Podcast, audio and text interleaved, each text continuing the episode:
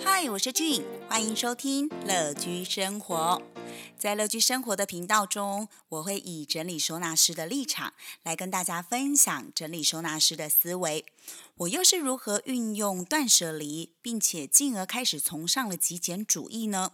在这一些整理收纳的过程中，我更是了解到了整理收纳以及断舍离，还有包括极简主义，更是影响着我们生活中的每一个面向。今天的这一集要来跟大家好好聊聊的，就是究竟什么是整理收纳师呢？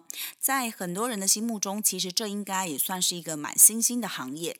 整理收纳，诶，那跟人家来家里面帮我打扫的居家清洁有一样吗？Of course not。是不一样的哦。那整理收纳师究竟要来家里面帮我做什么？很多人会认为说，整理收纳师是不是要来家里面帮我丢东西？还有人曾经问过我说，整理收纳师会不会来家里面叫我丢东西呀？哦，千万不要这么想，整理收纳师不会帮你丢东西。那我们如果就字义上来看的话，整理收纳。大部分的人会认为说，整理收纳师是要来家里面帮我做居家空间的整理，然后做一些物品的收纳、物品的规划。那做更多一点的话，可能会做到一些空间的规划安排，然后动线的规划安排等等哦。其实我身边啊，也不止一个人问过我说：“哎，俊，所以其实整理收纳跟居家清洁是不一样的吗？”他们是问号诶。我觉得很可以理解大家为什么会把居家清洁跟整理收纳混为一谈，因为太乱的空间通常都不会太干净，那很脏的空间通常也不会太整齐嘛。所以其实大家会把整理收纳跟居家清洁放在一起，我觉得我很能理解，但是也希望可以透不过。无论是节目，或者是我在每一次的讲座中，我都会跟很多的朋友们分享，然后先让大家厘清一下，这两个是完全不一样的领域哦。整理收纳师主要是处理空间的凌乱，那居家清洁主要是处理空间的脏污，这是完全不一样的专业。那我们又要来想另外一个方面啦，造成空间凌乱。究竟是什么原因呢？大家有想过吗？哦，很多人可能会认为说东西可能太多啊，然后我不知道什么东西应该要放哪里，我总是找不到东西。我觉得我家好乱，东西很多都积在那边。然后或者是有一些妈妈可能会认为说，为什么每一次家里面的人要找什么东西都会问我？好像我是家里面就是每天都要打扫的那一个人，然后大家东西都不放回原位，每天都是我在收东西，所以我希望可以透过整理收纳师的。协助，然后让家里面的每一个人都可以知道说什么东西应该要放哪里呀，然后什么放什么东西放在哪里会比较适合大家啊，等等的这一些生活上面的习惯，还有生活上面动线的规划跟安排，这一些造成空间凌乱的原因，主要分为两个，就是东西，也就是物品嘛，物品太多，或者是物品不知道收哪里，不知道放在哪里，以及大家有没有想过？物品数量很多，是什么人造成的呢？就是我们呐，就是住在这个空间的人啊。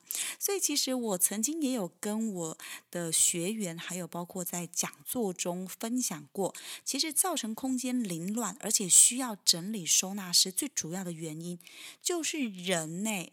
因为造成这个空间凌乱的原因，就是住在这里的这一个人。所以你说整理收纳师是要来处理空间的凌乱，我会另外。来形容说，整理收纳师就是要来处理住在这个空间的这一个人，哇，这其实是不一样的面相，可能也是大家没有想过的。说，诶，整理收纳师不是要来把家里面帮我收东西，教我怎么收东西吗？其实住在这个空间，并且。造成空间凌乱最主要的原因就是住在这个空间的人哦。造成空间凌乱，除了是住在这个空间里面的这个人之外，其实大家有想过吗？我刚刚有提到的是，可能东西太多，东西不知道要放哪里，这些东西让我家好挤，都没有地方放，我都不知道我坐哪里。我睡觉的时候都要把我的衣服啊、外套、包包把它移到另外一边，然后我才有床的位置可以睡在。一个角落之类的，我真的有遇过这样子的人呢，就是他把他所有的衣服啊，穿过的、没穿过的，从阳台晒好的、已经干的。干净的衣服全部都拿到床上放，然后要睡觉的时候就把它推到一边去，然后睡醒的时候呢，就从床的旁边直接拿一件衣服闻一下，想说这件应该没有很臭，所以可以穿出门这样子。其实造成空间凌乱的原因真的非常的多。我们除了讲到住在这个空间里面的人之外，我们另外还会聊到的就是物品。这一些家里面所使用的东西，或者我们称作为物品，不管是衣服、家具，还是所有的文具、保养品、三 C 产品等等的这些东西，大家一定要知道的是，所有的物品绝对都是我们自己带回家的。哦，这句话其实很重要哦。我一定会都会跟很多人分享说，东西都是被带回来的，他们没有长脚，他们不会自己来我们家。无论是我们自己花钱买的东西，或者是别人送我们的东西，都一定是被带回家的。如果你不喜欢，或者是你不需要，很多人还是会把它带回家。诶，但是大家有没有想过，带回家的东西，你如果不需要的话？你要把它送走啊，或者是你要把它淘汰呀？如果你没有做送走、淘汰，把它带离这个家的话，你家的东西只会越来越多，因为每天都一定会带一些小东西回家，不管是食物。你看，你带一些食物回家，是不是就会造成垃圾？那你会把垃圾丢出门。但是如果有人送你东西，或者是你买了一些东西是你觉得不需要的。你却不会把它们进行淘汰的动作，然后家里面的东西就会越来越多，越来越多，一直到你觉得家里面的物品太多，多到你觉得，嗯，我觉得这空间好像有点拥挤，好像有一点没有地方坐的时候，就是你物品数量真的太多了。东西太多怎么办？这些东西我想要啊，而且这些东西都还能用啊。我觉得我如果把这个东西丢掉的话，我可能会下地狱，我可能会被批评，觉得太浪费。可是我也不知道拿去哪里做资源回收。这些东西都还可以用诶，还是我拿上网卖好了啊？可是拿上网卖又好麻烦哦，又要照相，然后又要刊登，然后如果卖太贵没有人买，然后如果说卖便宜的话，我又觉得。卖这么便宜，我干脆留在家里面自己用好了。其实很多人都会有这样子的想法，一直哇，我想说很多的挣扎，我也曾经有这些挣扎过诶，如果家里面的物品你觉得已经没有需要了，然后如果要拿上网卖呀，或者是参加跳蚤市场，你觉得很麻烦，然后你又不想要送人，觉得啊这也不是我全新买的，如果送人会不会觉得不好意思？好像人家觉得说我把家里面不要用的东西，然后拿出来送给别人这样，哎呀我也拍谁啦等等。之类的，你有这些想法的话，衣服跟鞋子啊，其实是最好处理的。为什么？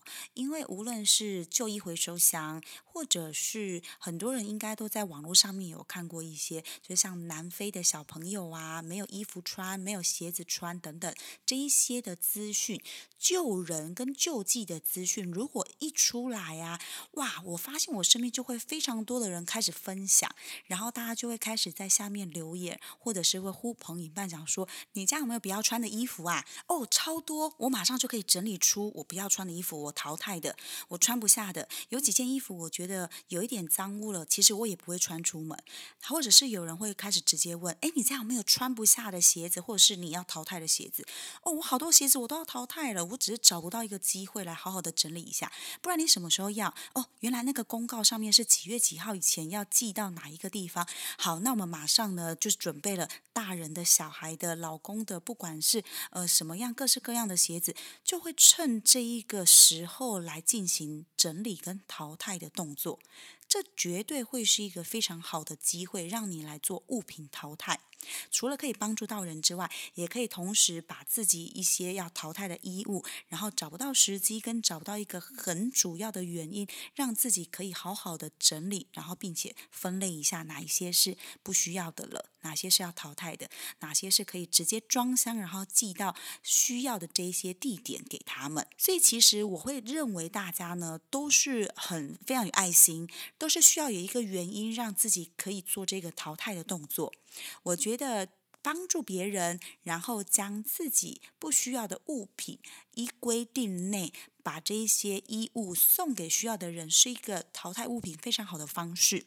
那这也是整理收纳师会教你的其中一个方式哦。今天的节目跟大家好好的分享，而且介绍了一下究竟什么是整理收纳师，然后也在节目的后面让大家知道了其中一个，如果要将物品淘汰的话。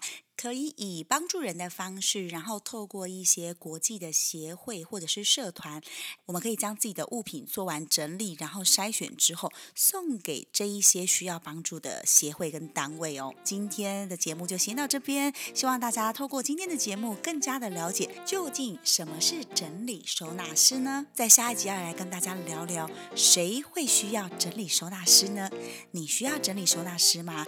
那为什么这些人会需要？并且寻求整理收纳师的协助。乐居生活的节目在这边先告一段落，希望在下一集跟大家见面。如果喜欢我的节目，记得帮我订阅、分享，并且给我一个五颗星的评价哦。我们下一集再见喽，拜拜。